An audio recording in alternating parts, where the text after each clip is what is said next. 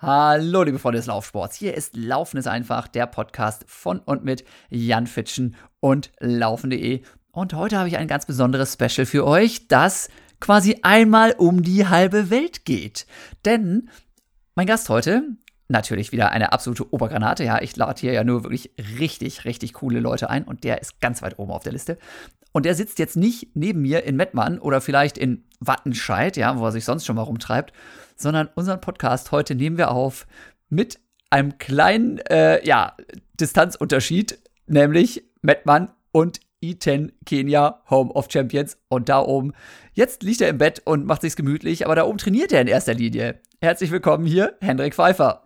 Ja, liebe Grüße. Vor allem sonnige Grüße. Das muss wir auch jetzt betonen gerade. Das glaube ich. Also wir hatten heute tatsächlich auch einen schönen Tag hier. Äh, Nachdem es gestern irgendwie nur geregnet hat, den ganzen Nachmittag. Heute war es dann wieder Frühling. Aber ich nehme an, wie viel habt ihr? 25 Grad oder sowas? 30 Grad? Ja, es ist eigentlich immer 25 Grad. Nachts wird es auch nicht kälter als 12 Grad. Und äh, ja, ich bin besonders froh, weil ich ja gerade rechtzeitig losgeflogen bin, bevor das Schneechaos da in Deutschland losgebrochen ist. Und äh, da war es natürlich dann besonders schön, äh, diesen Kontrast zu haben. Vor allem, weil der Januar ja auch eine absolute Katastrophe war. Ne? Ich habe im Januar, glaube ich, 80 Prozent bei Regen trainiert. Und äh, dann war das wirklich was, was ganz Tolles, da jetzt mal wochenlang äh, in der Sonne zu sein. Ja, also für alle, die das noch nicht mitgekriegt haben und jetzt kapiert haben, mit wem ich jetzt hier überhaupt spreche, also Hendrik Pfeiffer, zwei Stunden zehn Marathoni, damit die Olympianorm für die Olympischen Spiele unterboten. Er war schon zu Gast bei mir im Podcast, da haben wir auch schon ganz viel und ganz lange gequatscht. Guckt also gerne nochmal in die vorherigen Folgen rein. Ja, da findet ihr nochmal eine komplette äh, Folge, ja, mit Hendrik. Und ähm, du hast gerade angesprochen, lieber Hendrik, also Olympia steht vor der Tür. Das heißt, du hast gesagt, hier irgendwie echt auch mieses Wetter. Und ich muss jetzt alle Register ziehen, um einfach erfolgreich zu starten bei den Olympischen Spielen, so sie denn nun stattfinden. Das ist ja auch nun wirklich immer noch nicht ganz safe. Und hast gesagt, Corona hin oder her, ich düse nach Kenia. Ja, ich habe mir das nicht leicht gemacht. Ähm, den Ausschlag gegeben hat eigentlich am Ende, dass äh, einerseits das Wetter in Deutschland einfach so schlecht war, ähm, dass es halt tatsächlich ein, ein echter Wettbewerbsnachteil geworden wäre, ne? wenn man da jetzt den ganzen Winter sich durchquält. Ich habe im Dezember Muskelfaserriss sogar bekommen, ähm, was ich auch auf diese schlechten Temperaturen zurückführe. Ähm, da habe ich dann auch einige Wochen verloren. Ähm, und ja, dann andererseits natürlich zu sehen, dass wenn man jetzt äh, um den Olympiaplatz wirklich kämpfen will, dass man dann auf jeden Fall nochmal eine, eine Form erreichen muss, die jetzt im Bereich meiner Bestzeit ist oder dann drunter auch. Und da ist das Höhentraining einfach ein Baustein, der zu wichtig ist, um ihn einfach wegzulassen. Ähm, dem stehen natürlich auch einige Sachen gegenüber. Ne? Also jetzt ist ja gerade nicht die Zeit, wo man jetzt einfach so gedankenlos ins Flugzeug steigt und irgendwo hin chattet. Äh, ne? Das habe ich mir echt schon gut überlegt und bin dann aber zum Schluss gekommen, dann auch als dieser Muskelfaser für verheilt war, ähm, dass ich jetzt einfach nochmal all in gehen muss. Ähm, Gerade jetzt, weil sich dann abgezeichnet hat, dass dann eben jetzt auch nochmal zwei Wettkämpfe stattfinden im Frühjahr, die dann entscheidend sind für Olympia. Ja, und dann habe ich das gemacht. Ähm, ich weiß ja, wie es hier oben ist, dass wenn du erstmal in Eton angekommen bist, ähm, das Thema gar nicht mehr so groß ist, dass man hier wahrscheinlich sogar wesentlich sicherer unterwegs ist als in Deutschland zurzeit.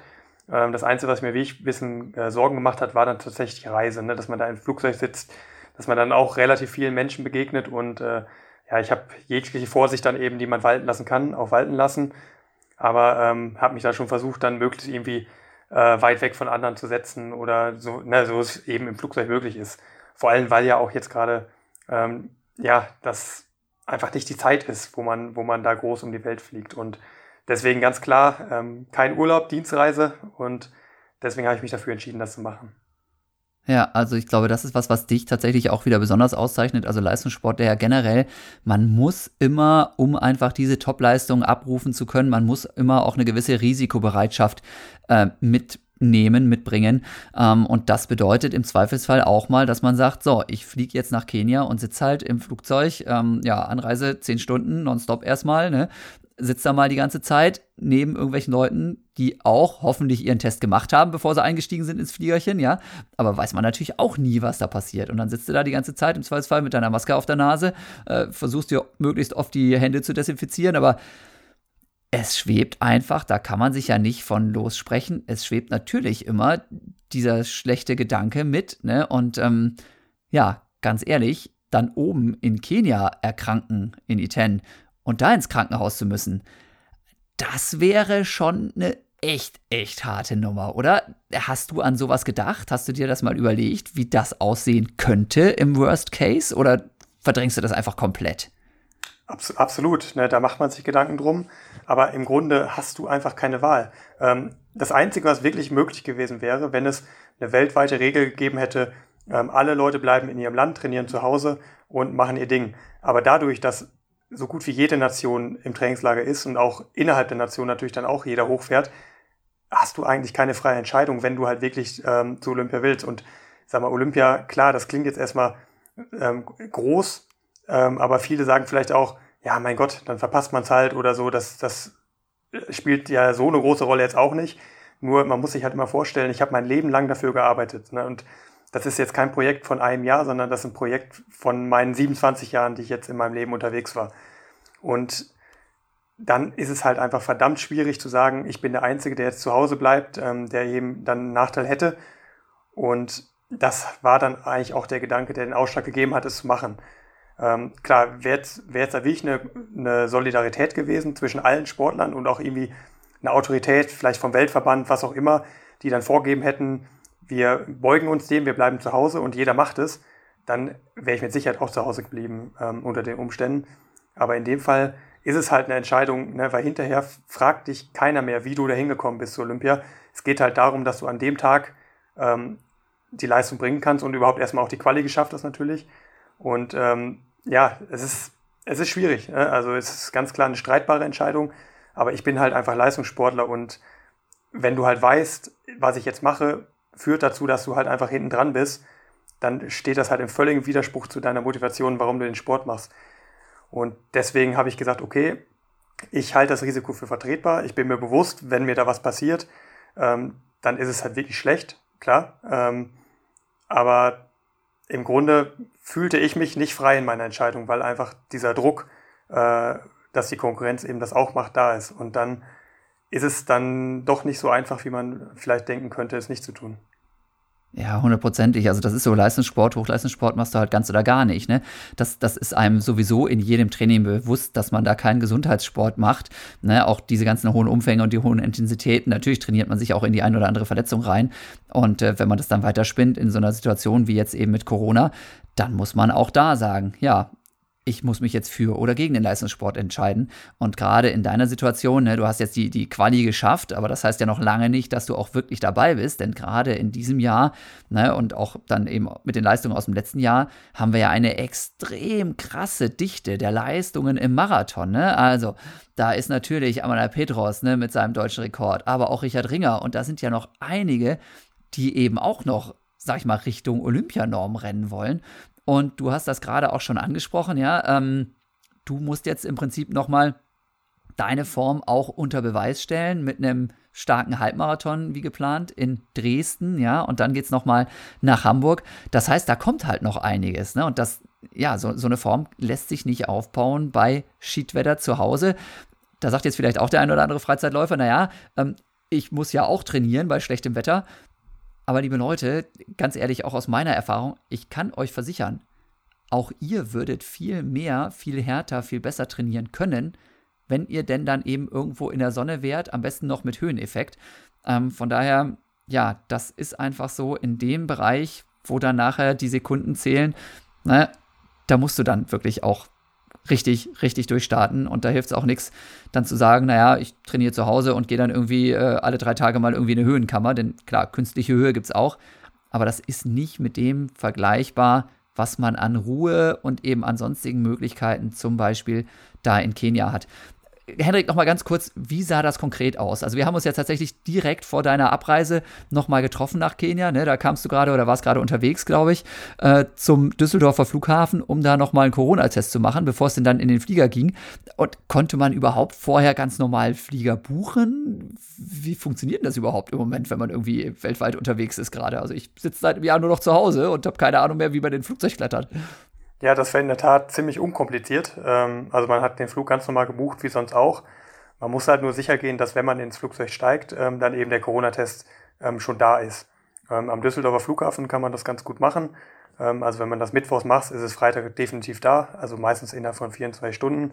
Und das hat mir auch ein, ein großes Gefühl von Sicherheit gegeben, dass ich halt weiß, jeder, der jetzt hier auch unterwegs ist, hat einen negativen Test. Und dann, deswegen ist die Wahrscheinlichkeit, da auf, auf andere Erkrankte zu treffen, natürlich schon extrem gering. Ähm, und diesen Test, den brauchst du halt auch, auch für die Einreise nach, nach Kenia. Ähm, du musst zusätzlich dich dann noch registrieren, ein, ein Gesundheitsformular ausfüllen. Ähm, dann kriegt man so einen QR-Code, den man auch vorzeigen muss. Also man wird da schon auf Herz und Nieren überprüft. Ähm, das wird Temperatur gemessen, alles Mögliche. Man hat auch am Flughafen dann Sicherheitsabstände noch äh, gehabt.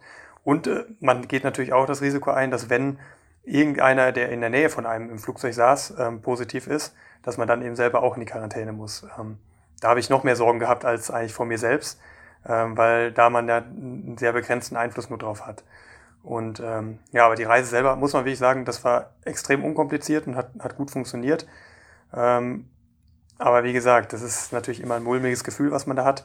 Und äh, ich war noch heilfroh, als ich dann hier angekommen bin in der Unterkunft. Und äh, da muss ja. man wirklich sagen, wenn man jetzt erstmal hier oben ist, dann ist es äh, wie ich entspannt, weil dann hat man schon kaum noch Kontakt mehr zu anderen Leuten, nur zu denen, die hier eh sind.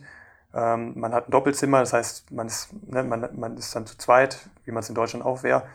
Und ähm, dann steht einem ja frei, wie man hier das Training gestaltet. Ne? Man, man muss ja dann nicht sich in die Matatus quetschen mit den vielen Leuten, ähm, weil das ist schon auffällig, dass, dass hier oben das Thema gar nicht so groß ist. Ähm, es scheint hier wirklich so gut wie keine Fälle zu geben.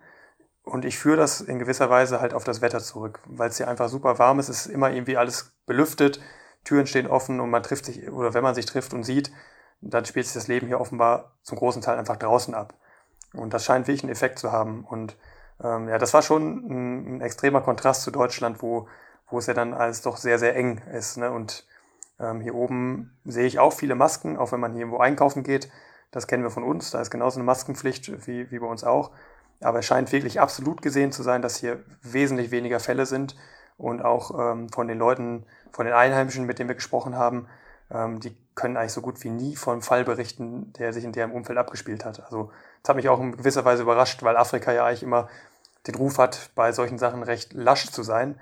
Ähm, wahrscheinlich hat er auch eine Rolle gespielt, dass eben die Länder sich hier in Afrika schon sehr, sehr früh isoliert haben und die Grenzen nicht so offen sind wie bei uns in Europa. Ne? Da ähm, sind die Möglichkeiten der Kontrolle natürlich dann auch viel besser. Ähm, wenn halt nur Leute reinkommen, die einen negativen Test haben, ist die Wahrscheinlichkeit ja auch sehr hoch, dass hier dann eben wenig Leute das von außen einschleppen. Ähm, das waren so die, die Sachen, die mir hier aufgefallen sind, auf jeden Fall. Ja, also gerade das mit dem Wetter, klar, ne? Im Sommer hatten wir auch deutlich weniger Corona-Probleme als äh, dann eben im Herbst und Winter jetzt. Äh, keine Frage. Und dieses, dass sich wirklich fast alles draußen abspielt, das ist auf jeden Fall auch ein Faktor, klar.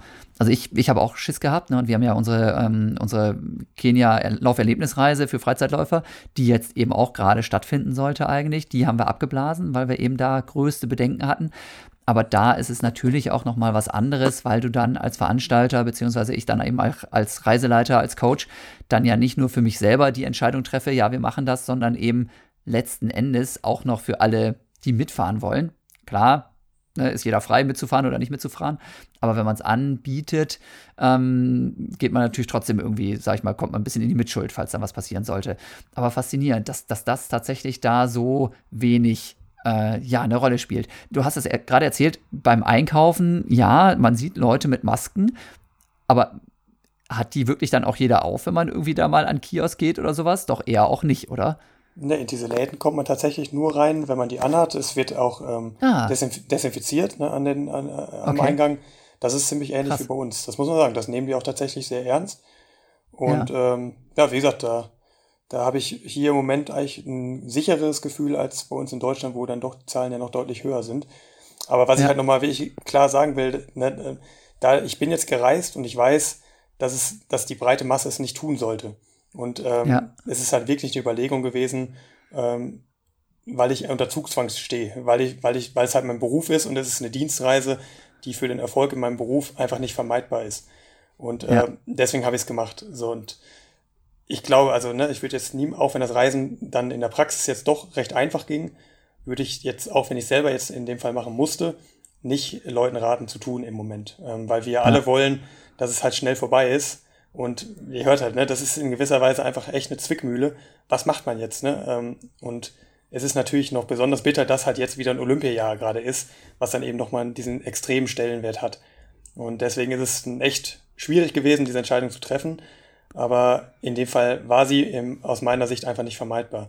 Ja. Ähm, und ja, wie gesagt, ich hoffe, dass halt gegen Ende, also im Sommer oder auch im, im späteren Teil des Jahres dann auch wieder die Reisen möglich sind, die, die halt wirklich Spaßreisen sind, ne? die, ja. die nicht äh, nötig sind, äh, die einfach Spaß machen und äh, die einfach dann auch die Lebensqualität geben. Ich bin da eigentlich ganz zuversichtlich, dass es auch so kommen wird. Ja, ja, klar, bei mir wäre es eine reine Urlaubsreise gewesen, eine reine Spaßgeschichte mit unserem Team. Ne? Äh, das hat einen ganz, ganz anderen Stellenwert und keine Frage, darauf sollte man auf jeden Fall auch verzichten, egal ob es jetzt möglich gewesen wäre, theoretisch oder nicht. Ähm, ja, keine Frage, ne? das ist nochmal ein anderer Schnack. Ähm, Du bist jetzt wie lange da und wie lange geht's noch? Also ich äh, sag mal kurz hier, weil den Podcast gibt's jetzt nicht direkt morgen. Ne? Wir nehmen hier am Freitagabend hier gerade auf, sondern den werde ich jetzt in einer Woche dann ähm, raushauen. Aber ihr seid schon eine, oder du bist jetzt auch schon eine ganze Weile dann da oben insgesamt wieder mal, ne? Ja, also der, die Höhe, die lohnt sich ja erst wirklich, wenn man ähm, vier Wochen oder länger da ist. Ähm, bei mir ist es so ein bisschen mehr als vier Wochen.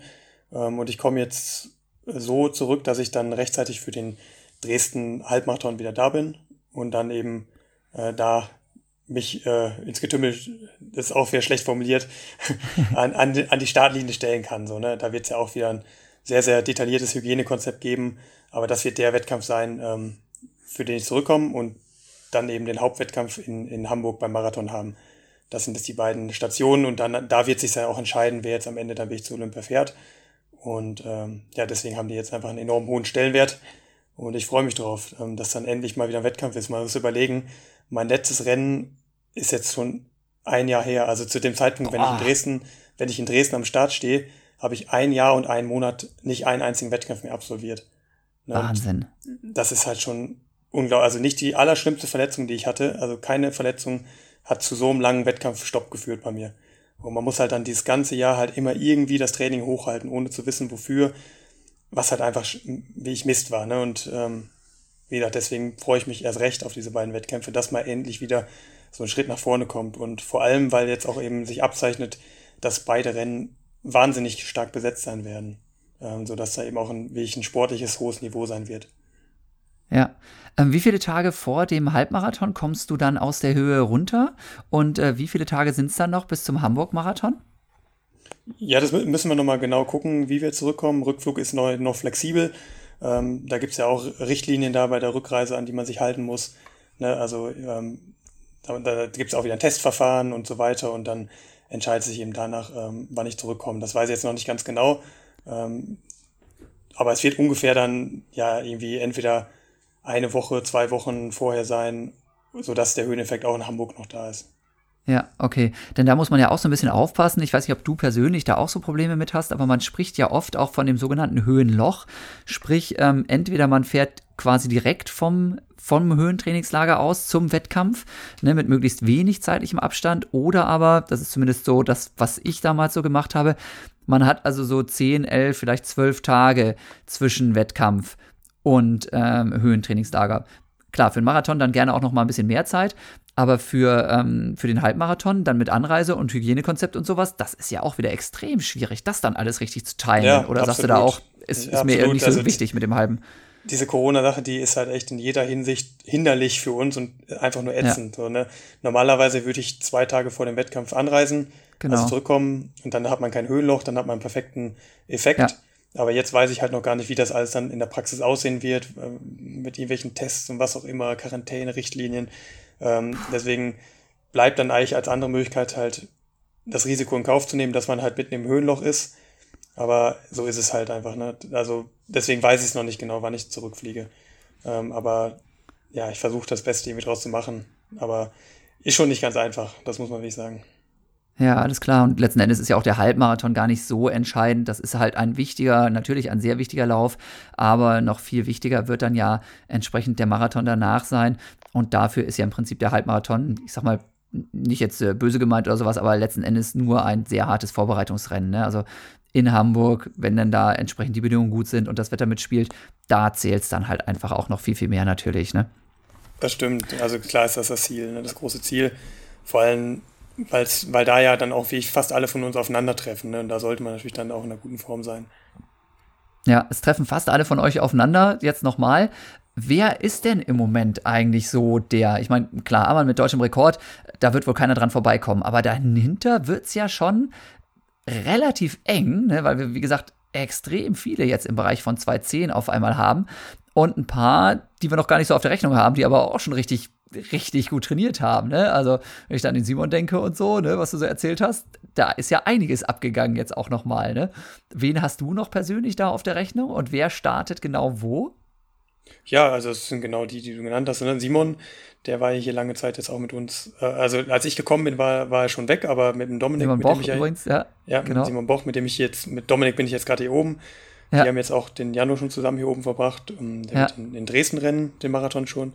Ähm, dann vorlegen und dann kommen eigentlich alle anderen, die sich noch eine Chance ausrechnen und die starten dann Hamburg und äh, das ist dann sozusagen der Showdown. Ne? Und danach werden wir dann Gewissheit haben. Also ein Richard, ein Richard, der ist ja auch hier oben in Kenia gerade. Ja. Ähm, Philipp, der wird sich sicherlich auch noch erholen wird von seiner Verletzung, der wird da starten. Ähm, Tom, mein Trainingspartner Gröschel und halt ein Arne Gabius. Und sonst ist mir jetzt keiner, kein Deutscher zumindest bekannt, der noch starten wird. Und ich denke mal, das wird dann so die, das entscheidende Rennen am Ende dann sein. Ja, ja. Ich meine, letzten Endes, ähm, du kannst ja zumindest mit einigermaßen starker Brust da reingehen, ne? denn äh, also so leicht äh, läuft man deine Zeiten jetzt auch nicht, würde ich sagen, auch so für die anderen. Und äh, wie gesagt, die Bedingungen müssen ja auch jetzt erstmal gut sein dann in Hamburg wirklich und es wird dann ja auch nicht wirklich noch eine zweite Chance geben, falls da irgendwie das Wetter schlecht sein sollte und dann sind die Bedingungen einfach ja wirklich für alle gleich. Ne? Von daher, ähm, toi toi toi, würde ich mal sagen, du solltest auf jeden Fall optimistisch an das Ganze rangehen. Na klar, das ist immer ein Spielchen und man weiß nie, es kann 10 Millionen Sachen passieren. Aber die Ausgangslage ist ja schon nicht so die allerschlechteste. Wie sieht's denn akut jetzt oder momentan jetzt aus, wenn du sagst, okay, ne, du trainierst hier mit dem, mit dem Dominik zusammen, ne, aber der Simon, der ist schon wieder abgereist und der Ammann, der war jetzt irgendwie da, aber oder ist jetzt noch da und fliegt jetzt aber auch wieder und das ist ja ein ständiges Kommen und Gehen. Wie ist das momentan mit der Trainingssituation? Mit wem kann man gut trainieren? Von wem kriegt man überhaupt was mit? Zumal du ja jetzt auch nicht wie sonst immer im äh, View Hotel bist, sondern tatsächlich in einer anderen Unterkunft. Das ist ja auch mal was Neues wieder, ne? So das Gesamtpaket.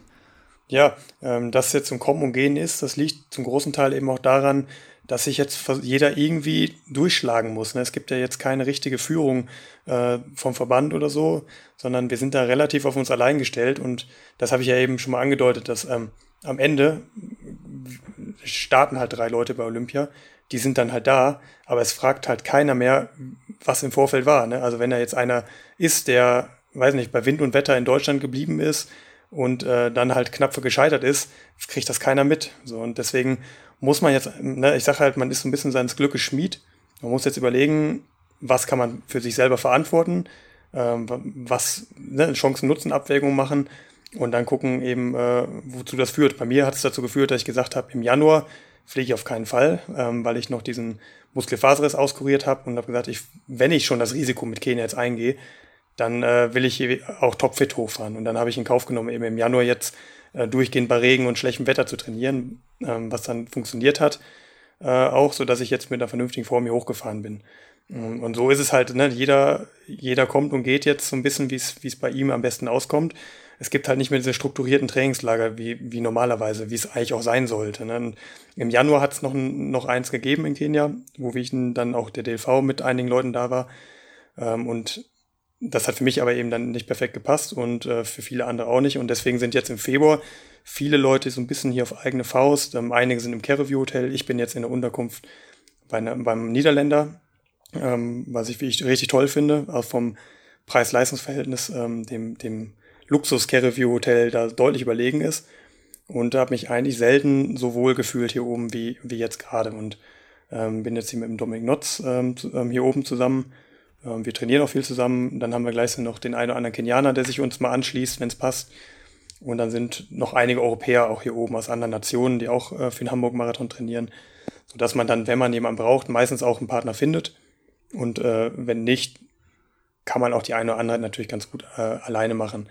Weil was jetzt nicht natürlich so optimal ist, sich da wie sonst in den anderen Jahren äh, mit, mit 15 Leuten in irgendein so Matatu-Taxi drängen, was halt eigentlich viel zu wenig Platz hat für, für so viele Leute. Ne? Da, das ist jetzt gerade nicht angesagt und deswegen, ähm, ja, also wie ich gesagt habe, es, es wurschtelt sich wirklich jeder so ein bisschen durch, bahnt sich so seinen Weg zu diesen Wettkämpfen da in Dresden und in Hamburg. Das sind so die beiden Fixpunkte, wir haben auch viele andere Deutsche noch hier gehabt, die jetzt nicht auf den Marathon unbedingt spezialisiert sind, sondern auch auf, auf die 10 und auf den Halbmarathon. Einige starten davon ja auch noch in Berlin jetzt in Deutschland. Da gibt es ja noch ein drittes Rennen, offenbar, so wie es aussieht. Und äh, ja, also es ist wirklich so ein bisschen, jeder ist seines Glückes Schmied und versucht, da den richtigen Weg für sich zu finden. Ja. Krasse Nummer. Der Dominik sitzt ja gerade noch neben dir. Kannst du mir den auch noch mal ins Mikrofon holen? Den überfallen wir jetzt noch mal so ein bisschen. Ist der doch da irgendwo am Start? Ich kann den Dominik fragen, ob er was sagen will. Mach mal, er soll sich ja mal bereit erklären, hier mal rüberhüpfen. Ja, er möchte dich gerne einmal ins Mikrofon holen. Okay, Leute, also ihr seht ja, das, das, ist, das, ist, kein Fake, ja. Wir reden jetzt wirklich gerade mit Kenia, wo eben Hendrik Pfeiffer und Dominik Notz da auf der Bude hängen und sich von dem ballerharten Trainingstag mal wieder äh, erholen. Und jetzt kommt Fitchen und labert alle voll und die dürfen dann nicht also in Ruhe am Computer daddeln oder was auch immer die so machen. Dominik, bist du dran, ja? Ja, jetzt bin ich gerade dran. Hey. Ja, hervorragend, sehr schön. Vielen Dank, dass du hier auch noch mal kurz einspringst. Du bist jetzt ja noch viel länger als der Pfeiffer ja, schon da. Geht also dir das nicht langsam auf den Keks? Nee, ich muss sagen, hier ist eigentlich der Alltag recht entspannt und ich kann sehr gut aushalten. Also ich bin jetzt, glaube ich, schon sechs Wochen hier und finde schön, ja. Wahnsinn. Und da fällt dir nicht die Decke auf den Kopf. Also ich fand Kenia ja auch immer genial zum Trainieren und so, aber es ist ja doch schon ziemlich krass, ne? Weil es, es passiert ja wirklich gar nichts, außer jetzt eben Training, Training, Training, Schlafen, Essen. Ja, aber es ist auch irgendwie erfrischend. Also am Anfang hatte ich erst einen Simon Boch, dem Randame Sheriff und ein Samuel Fit wieder. Und jetzt ist eben gerade der Hendrik gekommen. Also super Trainingspartner, immer lustig und ja. Cool. Und bei dir läuft Training auch so einigermaßen oder hast du auch irgendwie schon mal so einen richtigen, richtigen Hänger gehabt und irgendwie so gesagt, so, boah, jetzt bin ich irgendwie platt. Und ich meine, du misst dich ja. ja. auch, das ist ja jetzt, ne, also gerade in Kenia, man misst sich ständig mit absoluten ja, ja. Top-Läufern das ist also erstmal für die Form natürlich krass, ne? Man, wenn man es durchsteht, dann wird man besser, aber es ist auch schon echt eine Herausforderung, ne? Eben auch mental, finde ich immer. Ja, ja, vor allem, ich muss auch sagen, ich bin eher so, sage ich mal, der Schwächste. Samuel Fitwi von Anfang an super stark, Simon Boch von Anfang an super stark.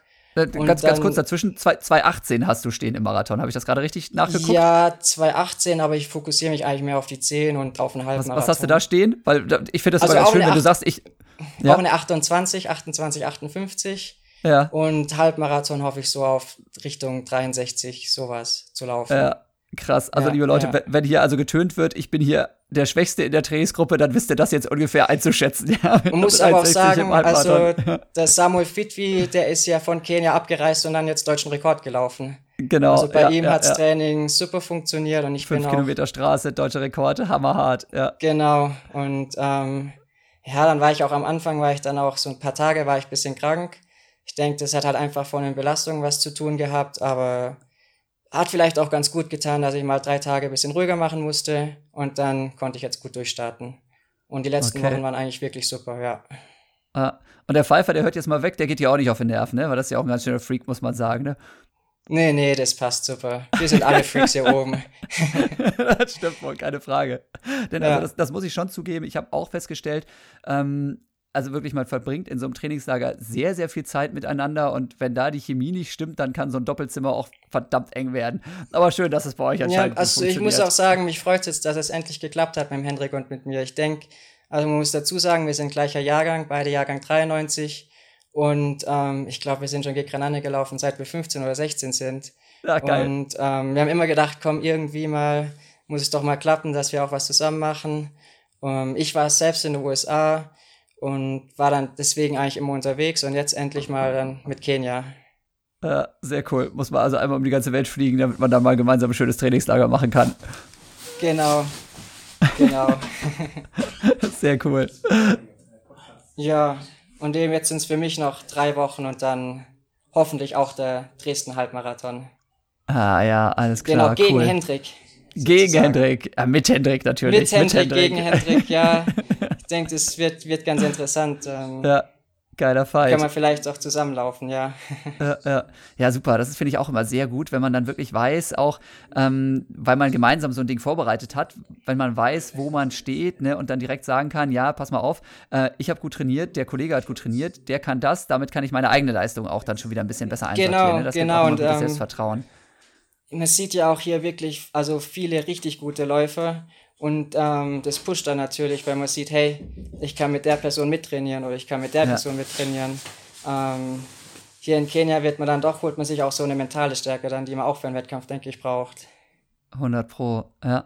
Und du hast die ganze Trainingsgruppe jetzt also für den Hendrik vorbereitet, ja, und äh, ballerst mit denen die ganze Zeit und hast gesagt, jetzt hier, ne, Simon ist jetzt weg, jetzt kommt der Pfeifer und versucht ihn zu ersetzen und dann geht es einfach munter weiter, ja, weil genau, Hendrik das geht so weiter. Also ähm, ja. aufgebaut muss man sagen, das ist ja eigentlich Team ISS vom Philipp Kopp. Mhm. Christoph Kopp, Philipp, Philipp Kopp war hier im Januar, hat ja. auch einen Time Trial gemacht, um mal zu schauen, hey, was können die Jungs? Und ähm, die sind auch im Marathontraining und es hat dann eigentlich so ganz gut gepasst, dass die die Vorbereitung gemacht haben mit Simon und mit Tim. Und da war ich so ein bisschen dabei und dann gerade als die gegangen sind, kam der Hendrik und ähm, wurde dann so ein bisschen übernommen. Sehr geil. Alles klar. Okay, dann gib mir mal den Pfeifer vielleicht wieder. Oder hast, hast du noch irgendwie eine geile, also mein, mein Podcast heißt ja immer einmal im Trainingslager. Und bevor ich dich jetzt gleich wieder da irgendwie auf dein Bettchen verfrachte, da, äh, hast du vielleicht schon eine, eine geile Trainingslagergeschichte für uns, die irgendwie jetzt aktuell passiert ist oder irgendwo anders passiert ist? Aber am liebsten natürlich Aktuell. jetzt eine aktuelle gerade. Ja? Da, da müsste ich jetzt kurz spontan. überlegen. Ähm, jetzt so, so fällt mir jetzt natürlich nichts ein, aber es passiert, dann, dann es passiert eigentlich immer was. Okay, dann, dann ähm, überleg mal noch mal zehn Minuten, ja. Ich laber mit dem Pfeifer jetzt ja auch noch mal ein Weilchen. Und ähm, wenn dir dann was eingefallen ist, dann gibst du dem Hendrik einen Schlag in den Nacken und sagst hier, jetzt, jetzt komm ah, ich ja, noch mal rein. Was interessant ist, ähm, wo wir vielleicht mal drüber reden könnten, hattest du mal Musik? Das Getränk. Musik, ach Musik. Musik, ja. Ja, ja, ja, ja. ich habe davon gehört. Getrunken habe ich es aber, glaube ich, nicht. Das ist irgendwie so im, im äh, Flaschenkürbis vergorene Milch irgendwie oder so. Genau, ne? genau. Also, hm? ähm, ja, wir haben noch einen anderen Kollegen hier, da waren wir vor ein paar Tagen eingeladen und soll man nicht trinken, weil das haut dich um. Also ähm, sind Bakterien drin, da damit können wir weiß nicht umgehen. Okay. Soll man nicht trinken. Sehr gut. Werde ich mir auf jeden Fall merken. Ich ja, habe hab ja. immer gedacht, das sind so Sachen, die kann ich dann tatsächlich auch mal ausprobieren, wenn ich eben keinen Leistungssport mehr mache, weil früher war ich immer super, super vorsichtig bei sowas. Ja, ähm, ja. Aber nach deiner Einschätzung jetzt würde ich also auch dann tatsächlich, wenn ich Ich wollte, mir war es auch wirklich schwierig, also mhm. Nein zu sagen, weil es halt einfach so eine Geste, was glaube ich hier so kenianische Athleten vor allem bekommen. Mhm. Ähm, also ist eigentlich ein besonderes Getränk. Ja, ja, genau, auch so, um da, Siege zu feiern und so, ne? Ja. Wenn, wenn du da jetzt was hast und dann vielleicht ins Krankenhaus musst, bekommst Antibiotika, dann mhm. ist das Trainingslager vorbei und ja. ich habe es nicht getrunken, mir geht's gut, Training läuft weiter. Okay. Ja, Hervorragend. Ja. Also, liebe Leute, wenn ihr nach Kenia fahrt, ja, Musik also nicht bitte unbedingt zu euch nehmen. Es sei denn, ihr seid äh, Kenianer und habt einen saustarken Magen. okay. Genau. Alles klar. Ich, Vielen Dank, Dominik. Gebe ich dir wieder einen Hendrik. ja, danke dir. Und gute Erholung weiterhin. Jo, und gutes danke. Training. Ciao. Ciao. Ja, hallo ja. zurück fliegender Wechsel am Mikrofon. Zwischendurch war hier ein bisschen Unruhe bei euch. Kam irgendwer rein und hat gesagt, Leute, es gibt noch Nachtisch oder was war da gerade? Das war unser los? Vermieter, der, der Niederländer. Ähm, ah, weil jo, es hat hier äh, Hugo, Hugo van den Broek, oder wie heißt er? Genau, ja, genau. Ah, okay. Sag, sag einen schönen ähm, Gruß von mir, den kenne ich ja, auf jeden Fall auch. Ja, ja. ja, es hat hier Todesfall gegeben äh, im nahen Umfeld bei uns in dieser Trainingsgruppe äh, in Keniana und ähm, da haben wir kurz drüber gesprochen, ähm, weil es jetzt sich als wahr herausgestellt hat. Okay, krass. Also auch das, auch das gibt's, ne? Ja, ja. Zwischendurch tackert hier mal irgendwie was. Klackerst du auf der Tastatur noch irgendwie rum aus Langeweile oder sowas? Oder ist das irgendwie der Regen, der jetzt doch eingesetzt hat bei euch? Nee, ich war gerade auf meiner Tastatur. Entschuldigung. Ah, ja, ja, ja, ja, ja. Ertappt, ertappt. Erik hat auch zwischendurch hier bei Instagram ein paar Posts fertig gemacht. Dominik gequatscht hab. Nee, geht klar, kein Problem. Okay, aber äh, war irgendwie Verkehrsunfall oder was? Oder, ich meine, braucht man nicht drüber reden, aber äh, einer, den ihr persönlich kanntet, auch der da zu Tode gekommen ist? Nee, wir kannten ihn nicht. Oder? Äh, also ich ah, okay. zumindest kannte ihn noch nicht, aber ja. der stand wohl einigen in der Gruppe nahe, ne? deswegen ist das jetzt gerade ein größeres okay. Thema gewesen. Ja. Okay. Ja, gut, alles klar. Ähm, genau, was habe ich denn hier noch auf meinem Spickzettel? Also ich bin ja wieder top vorbereitet hier ne, und wollte noch mal gucken, über was ich alles quatschen wollte. Ähm, ich glaube, wir haben schon einiges wieder hier irgendwie an Geschichten gehört.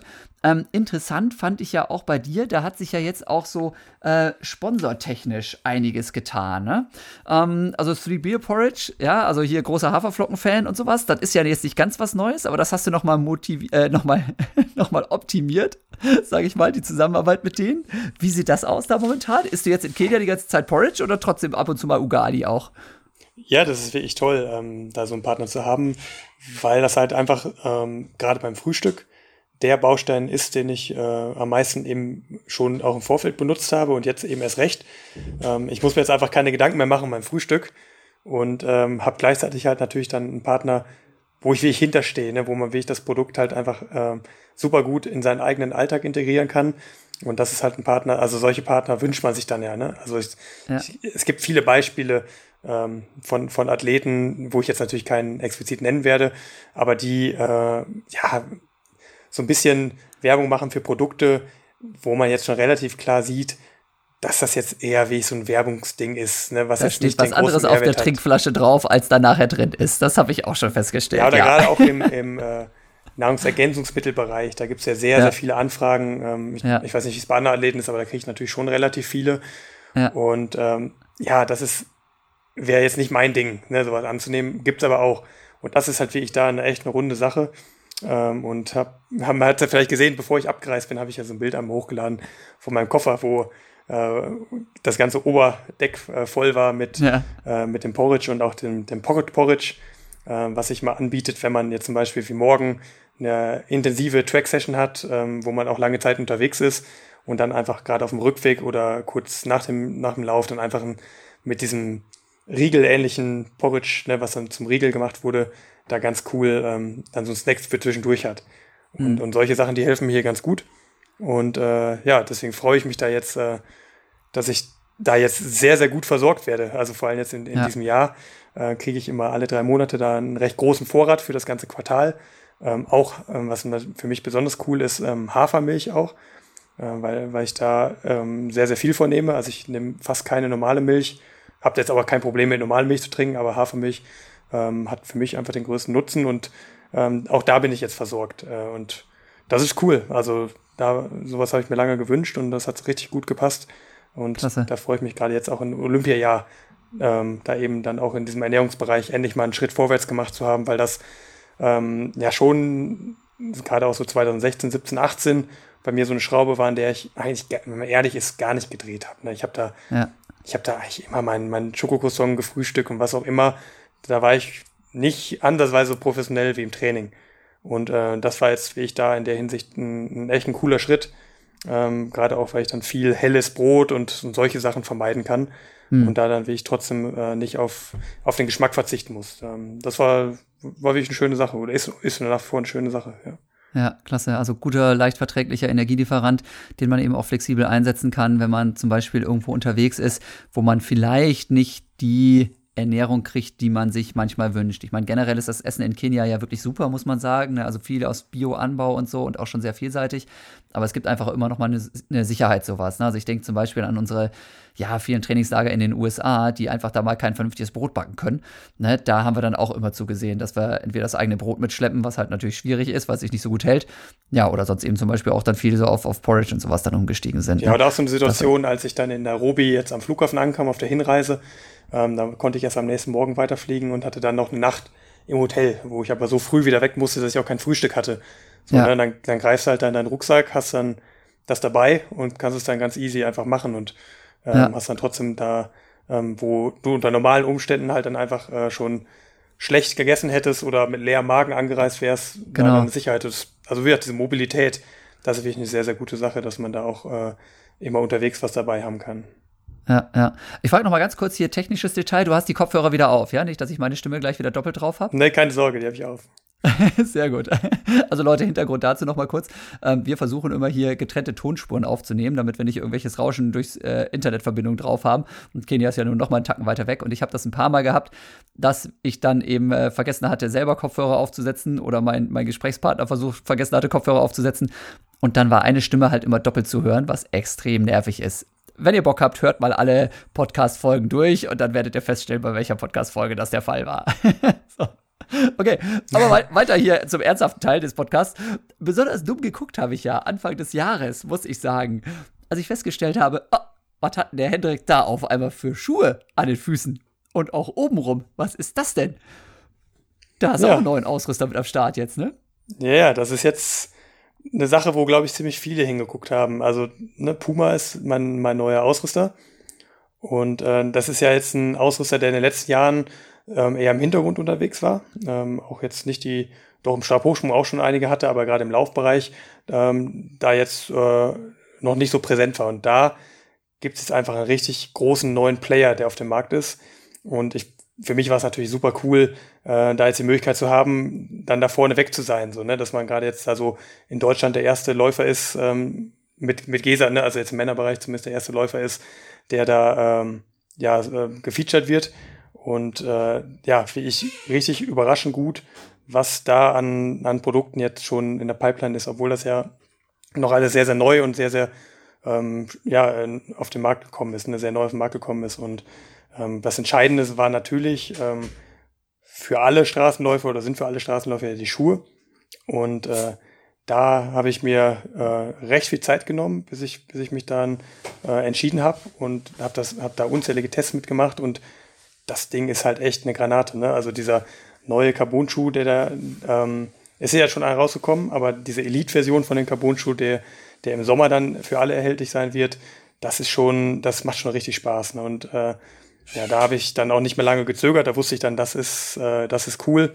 Und äh, ja, bin jetzt froh, äh, da so ein bisschen vorne weg zu sein im Laufbereich und äh, ja, dann so diese, diesen neuen, neuen Player ähm, da hoffentlich auch nach vorne zu pushen mit entsprechenden Leistungen. Ne? Das ist ja immer das Ziel, was man dann, dann natürlich auch hat. Ja, ja. Du hast gerade erzählt, du hast dann da einen Schuh schon testen dürfen, den es tatsächlich noch gar nicht offiziell auf dem Markt zu kaufen gibt. Ist das richtig? Habe ich das richtig verstanden? Ja, also es, dieser neue Carbon-Schuh heißt äh, Divet Nitro und ja. diese Divet Nitro Elite-Version, die ist schon zugelassen vom Weltverband, aber im Handel ähm, erscheint die erst ein bisschen später. Ja. Und äh, das ist aber die Version, mit der ich dann auch jetzt die Wettkämpfe bestreiten werde. Und deswegen okay. muss ich Das heißt, du hast den jetzt auch, du hast den auch schon mit, du hast den auch vorher, bevor du den Vertrag unterschrieben hast, mit denen auch schon testen dürfen? Also das genau, war wirklich ja. das Ding schon? Das war, im Grunde war da, ähm, ist ja das jetzt der zentrale Aspekt gewesen ähm, ja. ob das passt oder nicht, ähm, weil die anderen Produkte sind super. Nur der Carbon-Schuh ist, ist ja für uns, sag ich mal, die Lebensversicherung. Ja. Und deswegen habe ich dann, äh, haben wir so lange noch gewartet, bis der Schuh dann auch endgültig ähm, produziert wurde. Und dann habe ich, da habe ich mir eine Woche genommen, habe da alle möglichen Tests gemacht. Ich habe ja da in Münster äh, mit einem Orthopädie, Orthopädie-Schuhtechnikmeister, ja ein Partner, der ja schon seit Jahren immer meine Schuhe dann nochmal optimiert. Und damals wie ich dann den ganzen Vormittag Zeit genommen und diverse Tests auf dem Laufband gemacht und auch in dem Schuh gemessen, alles möglich gemacht und da hat er dann wirklich so gut abgeschnitten, dass äh, auch, auch wir zum Schluss gekommen sind, wenn jetzt jeder Schuh verfügbar wäre, der im Moment auf dem Markt ist für mich, hätten wir trotzdem den ausgewählt. Und das ist natürlich dann, dann fiel es mir natürlich extrem leicht zu sagen, ja, das passt, das ist mein Partner. Und ja, so kam das zustande. Also da war in, im Hintergrund haben wir da relativ viel gemacht. Ja. Und äh, ja, jetzt freue ich mich dann eben auch, das unter Wettkampfbedingungen dann bald testen zu dürfen. Und du hast den Schuh jetzt aber auch schon mit tatsächlich in Kenia? Also ballerst damit jetzt schon über die, über die Straßen und Staubpisten in, in hier, hier in Kenia, hier in Kenia habe ich äh, die, die Version, die jetzt schon auch öffentlich ist, äh, mit. Mhm. Also den David Nitro. Das, ich könnte bei Instagram mal gucken, dass dieser gelbe Schuh, den ich da öfter anhatte, ja. äh, weil der optimal fürs Training geeignet ist. Ne? Ich bin mhm. jemand, der im Training nicht gerne die Schuhe anhat, die er im Wettkampf anhat. Ich laufe natürlich im Vorfeld auch einmal ein, aber ähm, den Großteil des Trainings, die schnellen Sachen, mache ich in der Regel immer mit einem anderen Schuh als im Wettkampf. Ist so ein bisschen so ein psychologischer Trick. Ähm, wenn ich halt weiß, ich schlüpfe jetzt in den Schuh, in dem immer was Besonderes passiert, äh, dann hat das für mich, ja, mag vielleicht ein bisschen abergläubisch sein, aber ist auch egal, es funktioniert halt. Hat bei mir äh, auch immer funktioniert, habe ich ja, genau so immer, gemacht. Ja, genau, Sehr geil. Das ist immer noch mein Effekt. Und deswegen äh, bin ich jetzt hier mit dem, mit dem, mit der äh, Version, die jetzt schon im Handel auch ist, unterwegs. Ist aber auch ein Carbon-Schuh, ja, und mit super genau. Schaum und so weiter. Also mhm die ist halt super gut geeignet auch für Leute, die vielleicht sogar ein bisschen schwerer sind, weil der sowohl diesen Carbon-Boost hat, als auch aber einen sehr stabilen Stand. Also der ja. fühlt sich teilweise sogar echt an wie so ein äh, Dauerlaufschuh. Der kann halt äh, sowohl diese ganz schnellen Tempobereiche abdecken, als auch ein bisschen ruhigeres Tempo. Und das ja. macht den so wertvoll, gerade auch, glaube ich, für Freizeitläufer, ne? weil das nicht dieses mega krasse Elite-Ding ist, was unglaublich hart ist und äh, ne, wo man dann einfach nach vorne gepusht wird und wenn man dann langsam läuft, der damit gar nicht zurechtkommt, sondern der kann halt ähm, verschiedene Bereiche abdecken. Ja. Das deswegen, das macht ihn, glaube ich, so wertvoll und deswegen komme ich auch jetzt hier super gut damit klar. Ähm, Im ja, Wettkampf ja. habe ich dann natürlich aber noch eine Version, die dann noch mal ein bisschen härter ist und noch mal ein bisschen mehr äh, auf Wettkampf ausgerichtet Extremer. ist. Ja. ja, spannend, spannend, was sich da jetzt getan hat. Ne? Also Nike hat ja extremst vorgelegt da und irgendwie ein, zwei Jahre ist irgendwie kein Mensch an den Nike-Athleten vorangekommen. Jetzt äh, versuchen die anderen Hersteller alle äh, nachzuziehen, ne? sei es nun Adidas oder eben Puma oder wer auch immer. Ich glaube, mittlerweile gibt es kaum einen von den großen Herstellern, die nicht irgend so ein Carbon-Elite-Modell auf dem Markt haben. Da bin ich sehr, sehr neugierig, was sich da in Zukunft noch tun wird, ähm, weil das ja natürlich auch immer schwer zu vergleichen ist. Ne? Sind jetzt die Athleten so schnell, weil sie diese speziellen Schuhe anhaben? Oder äh, gewinnt halt quasi immer noch der Athlet, ähm, der das größte Talent hat? Ne? Also, ja, also ich würde das ein bisschen Schuh relativieren. Aus? Das, das ist, ja. das, das ist nicht wie bei der Formel 1 wo mhm. halt wirklich äh, so eklatant diese Autos besser sind, dass halt, weiß nicht, wenn ja. man dafür so ein, so ein äh, Team fährt, was da irgendwie am Ende des Feldes unterwegs ist, da kann man noch so guter Fahrer sein, man wird halt nie ja. den Hamilton McLaren schlagen oder so. Ne? Das, ja. ähm, das ist im Laufen äh, da, ne, das ist, das ist nicht so. Ähm, die ja, Schuhe, nicht die mehr, ne? Also vor zwei Jahren war das so. Nein, vor zwei das Jahren war auch gar nicht so. Kaum also einer gewonnen, der, der nicht mit einem Carbon-Schuh unterwegs war. Ne? Das liegt aber sagen. wahrscheinlich daran, dass die wahrscheinlich den Großteil der allerbesten Athleten dann wie bei den entsprechenden Ausrüstern waren. Ähm, also ich ich kann es bei mir selber sagen, ich bin meinen schnellsten Marathon mit Carbon gelaufen und meinen langsamsten. Den zweitschnellsten und drittschnellsten mit ohne, also ohne Carbon. Okay. Ähm, also das Entscheidende ist nach wie vor das Training und das an dem Keine Tag Frage. die Form, ne, dass halt die Form stimmt. Ja. Ich glaube schon, dass diese, da habe ich jetzt gerade auch noch mal ein Interview gegeben zu, ähm, äh, gegen, bei Jörg Wenig, den kennst du auch, einen Journalist ja, ja, im Bereich, genau. der genau dieses Thema aufgegriffen hat, habe ich das auch gesagt. Ja. Ähm, das ist, glaube ich schon, mh, man ist besser dran mit einem, auf jeden Fall. Ja. Ja. Ähm, aber diese, dieser Effekt, der ist jetzt nicht so, dass man da viele Minuten mit rausholt. Äh, das ist, glaube ich, einfach sehr gutes Marketing. Aber okay. es ist schon so, dass ich gesagt habe, ähm, ich will nicht darauf verzichten. Ne, das sagt ja auch ja. schon viel. Wenn ich ja, jetzt als ja. Athlet sage, ich fühle mich unwohl, wenn ich da mit dem Schuh unterwegs bin, der mhm. schlechter ist, dann sagt das natürlich schon ein bisschen was aus. Aber ich glaube, dass dieser Effekt ähm, zeitlich gemessen ungefähr im Bereich liegt, wie jetzt die Weltrekorde verbessert wurden. Ähm, okay. So, ne, also wenn jetzt, ich weiß nicht, wenn jetzt irgendwie 58, 30 vielleicht, ich weiß gar nicht mehr, wann die Carbon-Ära angesetzt oder an, eingesetzt mhm. hat. Also ne, im Halbmarathon vielleicht 30, 40 Sekunden. Ich, aber ja, ist auch eine ja. reine Spekulation. Ja, klar, ähm, total. Also das lässt aber sich Aber es sind, es sind nicht diese vielen Minuten, ähm, mhm. äh, wie, wie gerade im Marketing gern gesagt wird. Ja. Okay. Aber ja, Richard Ringer hat das ja ziemlich, ziemlich rausgehauen. Ne? Richard Ringer hat ja, glaube ich, vor seinem ersten Marathon gesagt, ach, dann ziehe ich einen Carbon-Schuh an und bin sowieso zwei Minuten schneller, als ich sonst wäre. Ne? Oder hat er so vor, vor drei Minuten geredet? Also, ja, ich aber ich gedacht, glaube, so, man sollte erstmal einen Marathon da ja schon gelaufen sein, bevor man sowas sagt. Wenn man das ja, noch nie gemacht ja. hat, äh, ist es ja auch eine Spekulation. Und ähm, ich glaube schon, dass das auch ein Richard den Marathon jetzt äh, so gelaufen, ne, so gelaufen ist, dass er jetzt auch ohne Carbon-Schuhe im Bereich von zwei 10 unterwegs wäre oder 211. Ja, ne? Und ja. äh, muss überlegen, wenn das tatsächlich so wäre, wie er sagte, wäre er ja irgendwo mhm. bei 213 und 212 angekommen und da glaube ich schon, dass er da deutlich besser ist. okay, ich finde 212 und 213 auch schon ganz gut, ne? aber da haben wir uns ja schon mal ein paar Mal Frage, drüber unterhalten. Ohne Frage. Das, das ist ohne Frage so, aber ähm, ich glaube, dass, ne, ich, ich glaube, dass er dem da ein bisschen eine ho zu hohe Bedeutung beigemessen hat. Ja. Aber wie gesagt, ähm, es ist ein Faktor, den man nicht wegdiskutieren kann und ein, ein, mhm. echter, ein echter Baustein, der dann wirklich auch zu schnelleren Zeiten führt. Das, das stimmt. Ja, ja. Ähm, eine Sache, die ich noch ansprechen wollte, so von wegen, jetzt haben wir ge gehört, also du hast ein paar neue Partner am Start. Wir hatten auch in deinem, in der letzten Folge, wo wir uns gemeinsam unterhalten hatten, schon mal drüber gesprochen, du bist jetzt bei der Bundeswehr, also auch darüber natürlich, mh, hm, ich sag mal, eine finanzielle Absicherung, die auch irgendwie natürlich sehr gut tut. Auf der anderen Seite bezahlst du aber jetzt dein Trainingslager mit zig Wochen Trainingslager in Kenia, Anreise und so weiter, alles wieder selbst. Wie kommt das denn jetzt wieder? Ja, das liegt an der Situation, wie ich eben geschildert habe, ne? dass jetzt jeder versucht, sich irgendwie durchzuschlagen. Ähm, wir haben wirklich, also wenn ich ehrlich bin, habe ich jetzt im Moment gar keine Unterstützung vom Verband. Ähm, die haben es natürlich auch nicht leicht, äh, weil es ist natürlich jetzt schwierig zu sagen, reist durch die Welt und wir heißen das gut. Ähm, andererseits ist es aber auch so, dass alle anderen Nationen auch hier unterwegs sind und es, wenn man ehrlich ist, ne, es geht halt nicht, also man kann halt nicht es allen recht machen. Es ist halt ein Olympiajahr und im Olympiajahr musst du halt trainieren, ähm, wie ein Olympionike. Und wenn du das halt nicht machst, dann ist es halt einfach schwierig, dann hast du keinen Anschluss. Aber dadurch, dass der DLV da jetzt eher diese Sicherheitsvariante wählt. Wir unterstützen euch da nicht oder, oder uns auch ein bisschen im Unklaren lässt. Ne? Also klar, äh, wie soll, wie soll ich jetzt hier äh, ein Testkonzept äh, ausarbeiten, ne? Ähm, persönlich so da. dafür haben wir ja eigentlich Bundestrainer, so die das machen. Deswegen schwierige, schwierige Situation und ich habe gesagt, ich möchte, ich möchte mich da unabhängig von machen und habe deswegen beschlossen, einfach jetzt ähm, das in meine eigene Hand zu nehmen und dazu zählt natürlich auch jetzt dann einen recht hohen vierstelligen Betrag da reinzustecken aus eigener Tasche. Äh, ne, ist natürlich diskutabel, ob gerade jemand, der jetzt für Olympia qualifiziert ist, ähm, im Olympiajahr seine eigenen Trainingslager finanziert. Andererseits haben wir natürlich auch eine extreme Ausnahmesituation.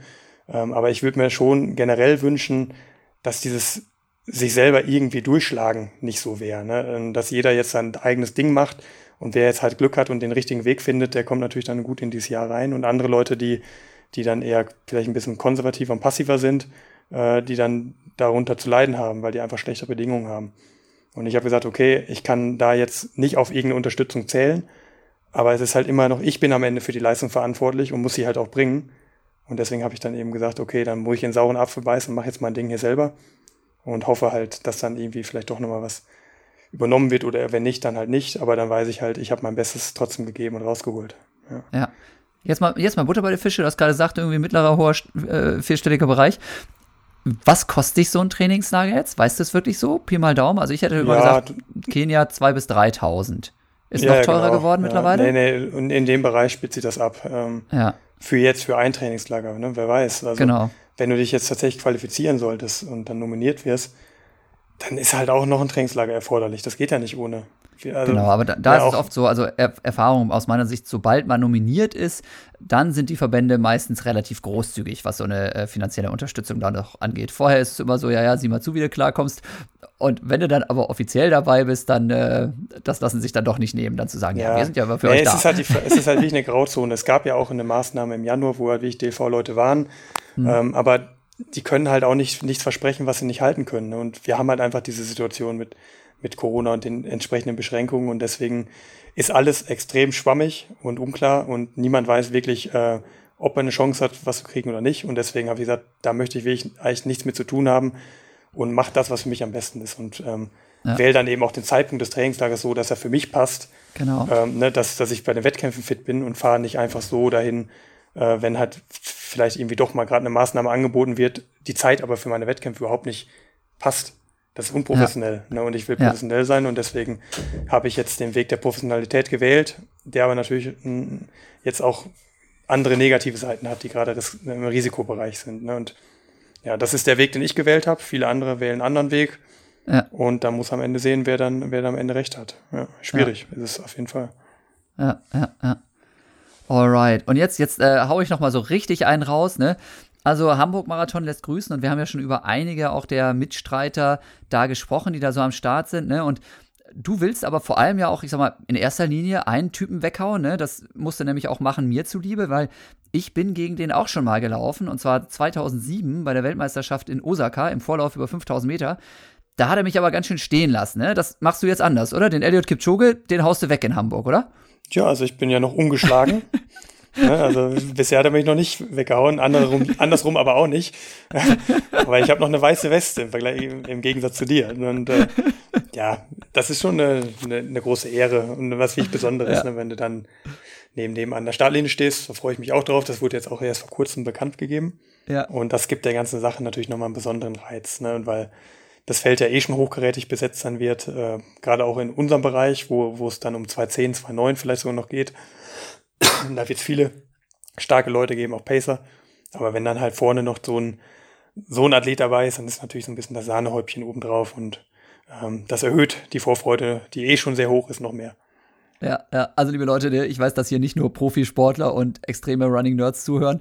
Deswegen nochmal ganz kurz an der Stelle, also Elliot Kipchoge, der Weltrekordhalter und erste Mensch, der den Marathon unter zwei Stunden gelaufen ist, der ist auch in Hamburg am Start. Aber natürlich ist es so, dass bei so einem Rennen vorher schon so ein bisschen geschaut wird, wer kann und möchte wie schnell laufen. Sprich, es gibt dann verschiedene Tempogruppen, ne? Und dann hat natürlich der Kipchoge mit so ein paar anderen Verrückten hat dann einen etwas höhere Eingangspace. Ne? Das heißt, in den allermeisten Fällen ist es so, ja, man steht gemeinsam an der Startlinie, aber wenn das vernünftig läuft, dann ist Hendrik nach 500 Metern in einem anderen Team, in einem anderen Pulk unterwegs als der Kipchoge, denn, ja, ich sag mal so 202 oder sowas. Ich traue dir einiges zu, Hendrik, aber vielleicht noch nicht, ne? Oder wie ist die Planung da? Ja, Step by Step, sage ich dann. Aber nein, man muss man muss natürlich, meine Priorität ist natürlich jetzt, äh, Platz zu sichern. Das wird schwer ja. genug, da, ne? Und dann äh, genau. ist halt der nächste logische Schritt, dann vielleicht 210 zu unterbieten. Und ja. dann tastet man Jetzt sich ja du schon wieder hier, oder wer, wer ist das hier? Oder ist schon wieder auf der Tastatur zugange? Äh, Entschuldigung. Äh, dann, ja. dann, dann tastet man sich da einfach nach und nach voran so, und guckt, ja, wie weit man halt einfach kommen kann mit, mit den Möglichkeiten, die man dann einfach hat. Und ich glaube, ich habe jetzt meine Möglichkeiten deutlich erweitert, dadurch, dass ich jetzt so Richtung Profi Fall. gegangen bin. Und denke schon, dass da noch mal ein bisschen was drin ist. Ja, sehr cool. Ja, klar, zwei Stunden zehn Schallmauer, ne, das ist natürlich noch ein richtig, richtig geiles Ding und davon bist du wirklich nicht weit weg, zumal du ja nun auch noch wirklich für einen Marathonläufer sehr, sehr jung bist. Ähm, also da kann schon einiges passieren und ja, es muss ja nicht unbedingt gleich Kipchoge sein, den man da irgendwie als großes Ziel äh, ausgeben muss. Ja, wobei ich glaube, dass Kipchoge auch mittlerweile innerhalb des Landes sehr, sehr hohe Konkurrenz bekommen hat. Also ich, der hat ja, also man hat ja gesehen, auch in London bei dem Marathon, der jetzt im Herbst war, dass ja. er halt schlagbar ist. Ne? Und das, das hat es ja, seit vielen Jahren nicht mehr gegeben. Ähm, also es, und auch wenn man hier wieder ist in Kenia und sieht, was da für Gruppen unterwegs sind und wieder, ne, auch wie in Amanal da in was für Gruppen der da mitläuft, da, da, kommen halt wieder Leute hoch, die, die auch das Potenzial haben. Also Kipchoge ja, wird Nicht, der, nicht der Letzte gewesen sein, der in die Bereiche kommt. Keine Frage. Und in, in Äthiopien sieht es ja genauso aus. Ne? Da etablieren sich ja auch immer mehr Riesengruppen, die, die sehr, sehr professionell auch trainieren. Auch das ist ja was, was sich in den letzten Jahren nochmal ganz, ganz stark geändert hat, ne? dass wirklich diese Teams noch mehr zusammenwachsen, noch mehr Support kriegen ähm, und einfach da auf einem extrem harten, hohen Niveau trainieren. Also keine Frage. Ne? Im Moment ist Kipchoge das Maß aller Dinge, aber ob das in zwei oder drei Jahren immer noch so aussieht, das darf man getrost bezweifeln. Ne? Und er wird auch nicht der letzte Mensch gewesen sein, der den Marathon unter zwei Stunden rennt. Das, äh, glaube ich, ist uns auch irgendwie alles klar, allen klar. Ja, ja. okay, Hendrik, ähm, was hast du noch so auf dem Herzen? Hast du noch irgendwie ein paar, paar coole Geschichten, die du erzählen kannst aus Kenia? Ähm, irgendwas, was richtig abgefahren ist? Ja, also einmal im Trainingslager hier, ne? Ähm, Dominik hat gerade schon einen zum Besten gegeben, also Musik bitte nicht trinken. Ähm, hast du auch, jetzt bist du noch nicht so lange da, hast du auch noch ein paar Sachen, die, die du irgendwie erzählen kannst? Vielleicht sogar aus diesem Laufcamp, die irgendwie passiert sind? Ja, es ist ein bisschen vielleicht die, die Unberechenbarkeit der, der Leute hier, ne? Wenn du, äh, also wir waren, ich war wie am dritten Tag hier unterwegs und habe gesagt, okay, ich laufe jetzt auch mal mit den, mit den Kenianern mit, äh, weil wir hier ein paar Kontakte ja auch haben. Und dann hieß es halt auch ganz klar 3,55 Tempo, nicht schneller. Ähm, was mir dann auch auf der Strecke, die halt natürlich auch extrem profiliert ist, ganz recht war. Und dann war halt Kilometer 2 in 3,30. Ne? Und ähm, dann war das, da musst du da deinen eigenen Weg finden, ob du dann, ne, ich bin dann noch ein bisschen mitgegangen, auch in dem Tempo. Ja. Ähm, aber am dritten Tag will man dann jetzt auch nicht bis zum Ende direkt ähm, sich nee. da abschießen. So, ne? Also du, das ist halt ja. wirklich eine absolute, eine absolute Message, die man hier hat. Ja. Man muss seinen eigenen Weg finden, darf sich nicht verrückt machen lassen von den Leuten, die hier trainieren, weil es, du findest immer welche, die irgendwas Verrücktes und Besseres machen. Ja. Und äh, man darf sich dann nicht verleiten lassen, zu viel mitzugehen. Das kann gut sein, dann da auch mal aufzuspringen auf so einen Zug. Ähm, ich hatte letztens auch so eine Einheit, eine Tausender Einheit, ähm, Intervalle ähm, wo es dann sehr, sehr gut war, auch mal ähm, da seine Komfortzone sehr zu verlassen und weit weg sich davon zu bewegen. Ähm, aber da muss man halt den nächsten Tag auch wieder ruhig machen. So, ne? das, das ist so ein bisschen das, was ich hier mitbekommen habe. So, ne? Dann heißt es, es ist eine zwei Minuten Trabpause. Das kann aber sein, dass nach drei Minuten dann immer noch getrabt wird, aber es kann sein, dass bei der nächsten Trabpause dann nur nach einer Minute wieder losgeht. So, das das gäbe es bei uns in Europa nicht. Und, ja, ähm, ja. ja, das ah, cool, härtet einen auch in, ja, das härtet dann auch in gewisser Weise ab. Mhm. Und das ist hier auch wieder jetzt dieses Jahr so, äh, weil ich jetzt auch das erste Mal, wie ich so ein paar einheimische stärkere Partner habe, ähm, ja. wo das da deutlich wird, ne, dass dieser Ansatz ganz anders ist. Da wird halt gelaufen so. Und die hatten nicht alle, nicht alle GPS-Uhren. Mhm. Das heißt, wenn ein Tausender ist, der kann dann mal 800 Meter lang sein und dann wird aufgehört, ja. oder der kann dann mal 1200 Meter lang sein. und ne, das, ja, das ist immer schon, Boah, schon krass. Und das dann, mit den ne? Intensitäten. Aber. Ja, wenn man dann da bei 250 Tempo unterwegs ist und dann plötzlich nochmal 200 Meter mehr muss, dann zwickt das ja. schon. Ja, ja, ja. Also jetzt, jetzt eigentlich, eigentlich wollte ich an der Stelle hier ja mal zum Schluss kommen, aber jetzt bin ich ja doch noch ein bisschen neugierig. Und zwei, drei Sachen sind mir direkt wieder eingefallen. Ich beobachte tatsächlich auch den Trend. Also zu meiner Zeit war das so, weil einfach dieses Chaos, das du gerade da oft beschrieben hast, man kann es ja durchaus auch mal so Unkontrolliertheit oder Chaos nennen im Training, das war uns immer zu heikel das ändert sich so ein bisschen. Ne? Also es gibt sehr, sehr viele europäische Athleten, die einfach jetzt auch bewusst sagen, ähm, ich bin stark genug und ich kann das gut genug einschätzen, dass ich eben wirklich auch viel mit den Kenianern gemeinsam trainiere. Ne? Also Amanal sowieso ja die ganze Zeit, ne? der dann auch mit, mit dem ähm, Julian Wanders dann ganz viel zusammen trainiert da und dessen Gruppe. Aber ihr ja jetzt auch. Ne? Das ist ja schon ein anderer Schnack, als wenn man nur mit, ich sag mal, den Leuten aus dem eigenen Umfeld dann immer unterwegs ist. Das stimmt. Ähm, aber es geht auch, man geht vielleicht auch mit einem anderen Selbstbewusstsein ran, wenn man jetzt schon mal in 2.10-Bereich gelaufen ist. Ne? Wenn man, ja. in 2.13, da bist du halt wie ich einer von ganz, ganz vielen. Ja. Bei 2.10 bist du halt schon mal in der einen oder anderen Gruppe dann auch mal nicht letzter oder so, auch mal ein bisschen weiter ja. vorne. Und dann traut man sich das vielleicht auch ein bisschen eher. Und wie gesagt, ich, man hat ja ein klares Ziel vor Augen und will sich weiterentwickeln und da muss man halt auch ein paar neue Wege gehen. Und ja. wenn ich jetzt halt deutlich unter 2.10 mal rennen will, dann kann man sich halt nicht immer nur verstecken, sondern muss auch mal sich zeigen. Sondern mhm. dafür ist die Gruppe jetzt optimal, dass es die gerade hier gibt. Die ist jetzt auch nicht zu wild. Es gibt ja nochmal ganz andere Gruppen mit, mit 58 Minuten Läufern oder so, wo man da wesentlich verbrennen würde. Und da kann man dann auch mal äh, den einen oder anderen äh, wilden Ritt mitgehen. Ne? Und, ja.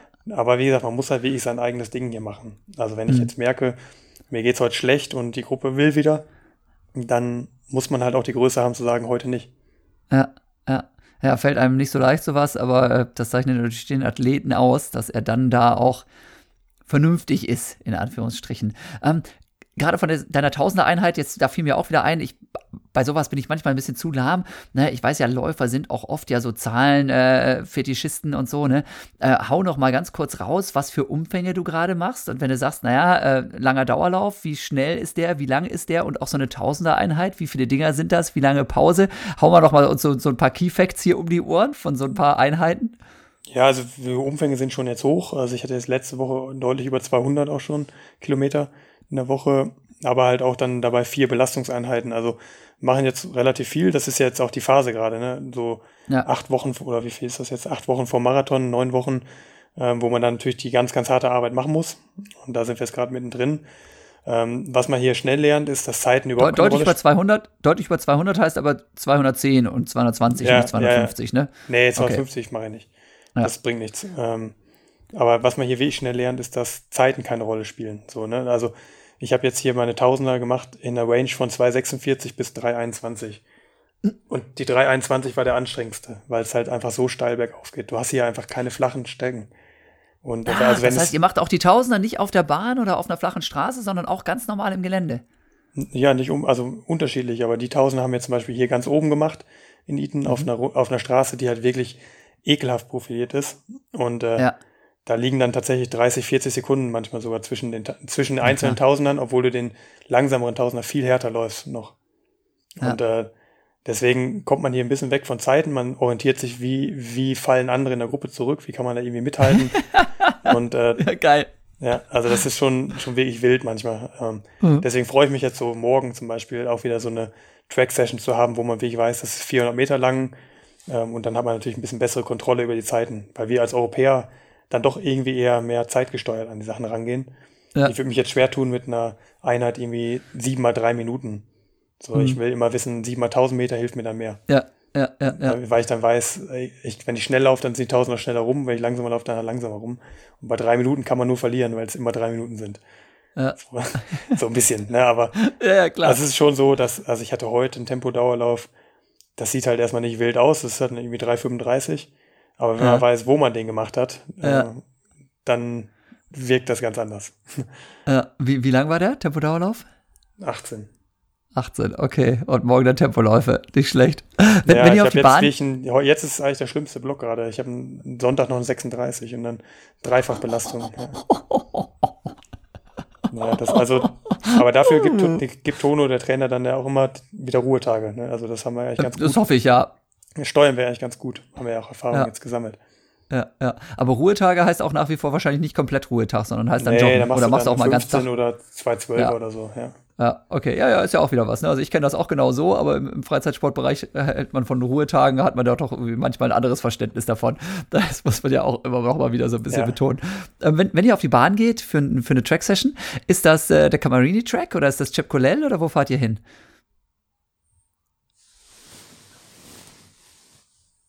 Die hallo, Frage muss man wiederholen, weil gerade die Verbindung so. weg war. Ja, sorry.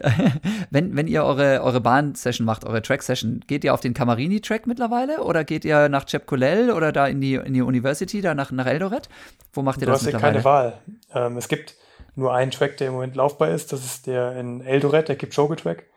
Ähm, ah, alle, okay. anderen, alle anderen, also wir haben es geschafft, dass jeder andere Track von den, ich glaube, drei oder vier, die es hier gibt, alle gleichzeitig im Bau sind. Nee. So, so dass du nirgendwo rein kannst. Boah. Ja, also Camarini-Track, da, da kannst du nicht laufen im Moment, das ist nur Baustelle. Oh Mann. Deswegen naja. haben, weichen wir öfter mal aus auf Massa die Tausende auf der Straße hier profiliert, anstatt ja. auf dem Camarini-Track. Aber es funktioniert alles. Äh, ja, und morgen gehe ich für, für schnelle 400er, da fährt man dann immer runter nach Eldoret. Eine Stunde okay. ist das dann ungefähr. Ja, ja. Krass. Und wenn ihr, wenn ihr einen langen Dauerlauf macht, also auch den, den am Sonntag da, 36 oder was hast du erzählt, wie schnell ist der und geht ihr dann auch wieder jetzt auf die Straße? Denn also zu meiner Zeit war es so, da gab es eigentlich keine geteerten Straßen in Iten. Mittlerweile sehe ich immer mehr, dass die Athleten tatsächlich auf, auf Asphalt auch unterwegs sind. Ihr ja auch. Ja, es gibt zunehmend geteerte Straßen. Ähm, mhm. Die bieten sich dann an für diese Long Ones. Ja. Ähm, es gibt verschiedene. Wenn die Kenianer-Gruppe mit uns läuft, dann ist es auf dieser, auch auf dieser profilierten Straße, wo Tausender sind. Dann ja. laufen wir 40 Kilometer in die eine Richtung. Es geht am Ende offenbar auch nur wahnsinnig hoch. Ja. Ähm, es gibt auch Möglichkeiten, dann hier durch die Hügel zu laufen und dann ist so die zweite Hälfte ein bisschen abfallender und dann fährt man wieder mit dem, mit dem Auto hoch. Ja. Ähm, also je nachdem, was man jetzt vorhat. Also ähm, ich habe jetzt ziemlich viele Long Ones und wenn ich jetzt jeden Long One ganz oben machen würde und immer die Berge rauf und dann irgendwie 10 Kilometer Steigung hätte, ja. dann, wird, dann ist es zu viel. Ähm, ja. Aber äh, das ist ganz unterschiedlich. Das hängt davon ab, wo man jetzt sein will. Es gibt auch schnelle Dauerläufe, da fährt, fährt man dann so 20 Minuten runter. Ähm, da gibt es dann zwei Straßen, die ein bisschen, bisschen flacher sind, die nicht ganz so aggressiv hügelig sind. Mhm. Wo man dann auch Road. mal Molben Road und vor allem Captuli Road. Okay. Wo man dann auch in äh, Geschwindigkeiten kommt, die so ein bisschen äh, zu Hause denen ähneln, weil es einfach ja. nicht ganz so steil ist. Ähm, also da haben wir dann immer viele Möglichkeiten. Nur muss halt überlegen, jedes Mal, wenn ich jetzt irgendwo anders trainiere, äh, da muss ich halt, ein, weil ich nicht mit dem öffentlichen Verkehrsmittel fahre, weil mir es jetzt ja. in Corona-Zeiten zu gefährlich ist, Klar. muss man sich halt ein Matato mieten. Und das kostet ja. halt dann immer 20, 25 Euro ne, für jede. Ja, ja. Wenn du das halt vier, fünf Mal die Woche machst, dann ist es halt auch eine Menge Geld, ne, die man auch selber zahlen muss. Ja, da muss man, deswegen überlegen wir uns immer, wann wir fahren und wann nicht und wann man mhm. vielleicht auch ein bisschen teilen kann. Ja. Und äh, genau, also Long Run, jetzt, wie gesagt, hast du ja auch gerade schon beschrieben, kann man schlecht vergleichen, weil die, die Geländeprofile immer sehr, sehr unterschiedlich sind, aber einfach so ein ungefähres Gespür dafür, wie schnell macht ihr die Dinger dann? Ja, das geht so im 4-Minuten-Tempo los und gegen Ende Richtung 3,20. Kann auch mal Richtung 3,10 gehen, je nachdem, falls noch mal jemand dabei ist, der dann Bock hat und ja. drückt. Und dann ja. lässt man auch nicht mehr reißen, dann will man auch dranbleiben. Ja. Okay, Leute, nochmal ganz kurz als Erinnerung: 2400 Meter über dem Meeresspiegel, Iten, Kenia. Ja, ähm, und dann eben solche Läufe. Und das ist ja nicht so, dass das die einzige Belastung in der Woche wäre. Ne? Nur damit ihr ungefähr nochmal eine Vorstellung davon bekommt, was es heißt. Ja, ich will zu den Olympischen Spielen. so. Sehr krass, sehr krass. Okay, jetzt haben wir doch wieder ein bisschen länger gemacht, als ich eigentlich wollte. Aber Hendrik, freut mich sehr, dass du dir die Zeit genommen hast, hier wieder mit mir zu quatschen und vor allem eben geil, diese Geschichte. Du hockst da in Kenia jetzt irgendwie. Ähm, also richtig, richtig witzig. Natürlich schöne Grüße auch nochmal hier an deinen Zimmerkollegen, an den Dominik, ne? Der, weiß ich, ist ja jetzt irgendwie verschwunden. Vorhin habe ich wieder irgendwie eine Tür gehört. Nee, Dominik ähm, ist kurz um Einschlafen, weil morgen geht es um 4.30 Uhr los. Ne? Und dann Okay, alles klar. Dann, dann, machen wir jetzt auch mal ganz schnell Schluss, damit ihr eure, eure Regeneration noch kriegt, eure Pause kriegt. Ähm, einmal im Trainingslager, ja, wir haben die ganze Zeit über das Trainingslager gesprochen. Von daher, ich glaube, da war genug dabei heute. Ja, außerdem hast du in, in der letzten Folge, da hatten wir das ja schon. Genau. Ja, aber es ist ja nicht so, dass du dich noch in neue Trainingslager fahren würdest, wo dann wieder was passiert, was du erzählen kannst. okay. Also, lieber Henrik, hast du noch irgendwie ein Grußwort oder sowas? Oder kannst du uns ein bisschen Sonnenschein schicken hier für unsere Zuschauer, äh, Zuhörer vielmehr? Fällt dir da noch irgendwie spontan was ein? Ja, ich glaube, hättest du mich das gefragt jetzt äh, vor, vor einer Woche oder so, als das Schneechaos war, dann ja. hättet ihr den ja dringend gebraucht. Aber jetzt habe ich ja, ja, gesehen, hier 20 Grad in Deutschland angesagt. Ja. Äh, dann scheint das ja schon geklappt zu haben. Ich habe ja immer ja. an euch gedacht und dann kommt die Sonne jetzt offenbar an. Ah, daran liegt das, daran liegt das. Ja, klar, hätte ich ja wissen können. okay. Super. Alles klar, Henrik. Dann also, wie gesagt, weiterhin viel Erfolg. Toi, toi, toi. Viel Spaß natürlich auch bei aller Quälerei, die auch dazu gehört. Ne?